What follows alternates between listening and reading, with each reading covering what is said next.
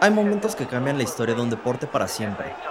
Para el fútbol, uno de esos momentos fue el 15 de abril de 1989, en donde una estampida humana le costaría la vida a 97 aficionados. Hoy hablaremos del desastre de Hillsborough. Después de haberle ganado 4-0 al Brentford, Liverpool avanzaría a la semifinal de la FA Cup de 1989 contra Nottingham Forest. En aquellos tiempos, los partidos de Copa eran asignados en un campo neutral. La semifinal entre Liverpool y Forest se jugaría en la casa de Sheffield Wednesday, Hillsborough Stadium. Inaugurado en 1899, Hillsborough había visto sus anfitriones convertirse en campeones al principio del siglo pasado. En la era postguerra, se convertiría en uno de los campos más utilizados por la Federación Inglesa. Se jugarían 27 finales de la FA Cup en la cancha ubicada en Sheffield, en el centro de Inglaterra. En el Mundial del 66, Hillsborough sería anfitrión para varias selecciones, incluyendo Suiza, España, Argentina y Alemania del Oeste. La Copa de 1989 parecía ser como cualquier otro evento organizado por la Federación Inglesa. Las semifinales pintaban ser buenos espectáculos. Everton se enfrentaría a Norwich City en el estadio de Aston Villa y, en el mismo día y a la misma hora, 150 kilómetros al norte de Villa Park, se jugaría la otra semifinal, Liverpool contra Nottingham Forest, en Hillsborough Stadium. El sábado 15 de abril de 1989, a las 3 de la tarde, ambas semifinales comenzarían. El encuentro entre Everton y Norwich City ocurrió como un partido cualquiera, culminando en una victoria por el mínimo marcador a favor del Everton. La otra semifinal, en cambio, será un evento terrorífico para los aficionados del fútbol.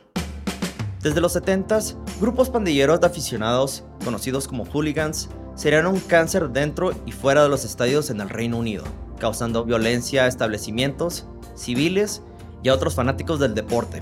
Para contrarrestar esta violencia dentro de los estadios y evitar que los hooligans ingresaran al campo, la federación puso cercas de acero entre los espectadores y las canchas.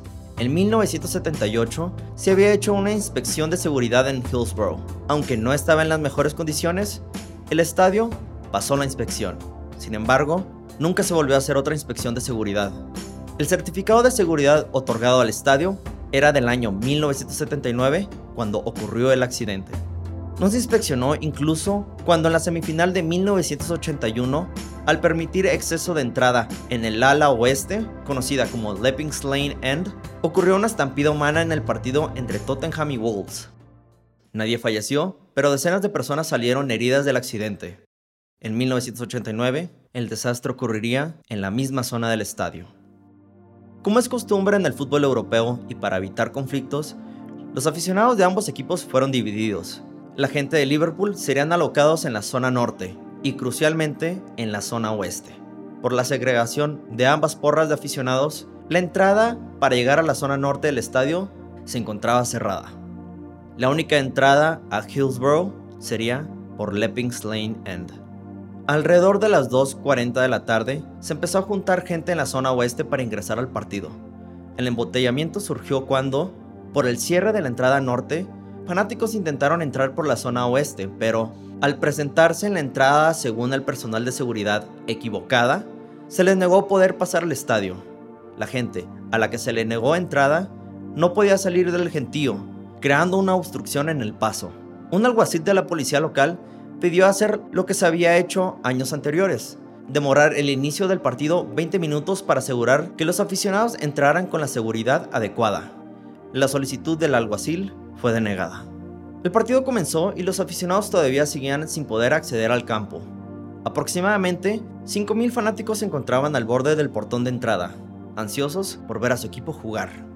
Para aliviar el gentío y la tensión entre los aficionados de Liverpool y la policía de Sheffield, se abrieron los portones A y B, que eran los principales de la entrada oeste, y también se abrió el portón G, que normalmente se utilizaba para salir de Hillsborough. Miles de fanáticos entraron por un pasillo angosto a las gradas centrales que ya se encontraban congestionadas. En una situación normal, la policía hubiera dirigido a los fanáticos a las gradas laterales. En esta situación, por motivos que nadie sabe, no lo hicieron. La gente entrando no se percató de la presión que se estaba generando al frente, justo en las cercas de acero. El cuerpo de seguridad, pensando que se trataba de fanáticos tratando de invadir la cancha, intentaron mantener a la gente dentro de las gradas, cada vez más sobrepobladas. No se percataron que se estaba generando una estampida humana. Cuatro minutos después del inicio del encuentro, una cerca de acero se dio. El superintendente de la policía de Yorkshire se percató de lo que ocurría y entró al campo para avisarle al árbitro que detuviera el certamen. El partido se detuvo a las 3 con 5 minutos. Algunos fanáticos lograron subirse a las cercas, otros pudieron escapar del caos con ayuda de la gente ubicada en las gradas superiores. Más cercas de acero lograron romperse y el gentío se esparció en la cancha de fútbol. Tristemente, mucha gente se quedó atrapada en las gradas, muriendo de pie de asfixia compresiva por el exceso de gente. Los paramédicos presentes en el estadio se vieron agobiados. Fanáticos ilesos empezaron a ayudar a los heridos, administrando RCP y usando paneles de publicidad como camastros. En total, 94 personas perdieron la vida ese día. Otra persona fallecería en el hospital al día siguiente. En 1993, una persona afectada con daño cerebral a causa del accidente sería la víctima 96. La última persona en fallecer sería hasta el 2021. Andrew Devine fallecería 32 años después del desastre, por daño cerebral irreversible. El daño oficial por el desastre de Hillsborough fue de 97 muertos y 766 heridos. La policía culparía a los hooligans por el desastre y el presidente de la UEFA llamaría a los aficionados de Liverpool bestias. 11 años después serían juzgados en contra de la policía de Yorkshire y, al no encontrar culpables, en el 2012 se abriría el caso otra vez. En 2019 se hizo la última auditoría. El hecho quedaría impune. 22 días después del accidente, la semifinal entre Liverpool y Nottingham Forest se volvería a jugar.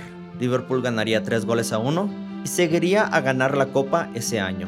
A partir de 1994, las medidas de seguridad mejorarían en los estadios. Se prohibirían las gradas de pie, se incrementaría la seguridad y aumentaría el número de paramédicos en los eventos pero el fútbol inglés nunca sería igual. Gracias por escuchar, esto fue Balompié y hasta la próxima.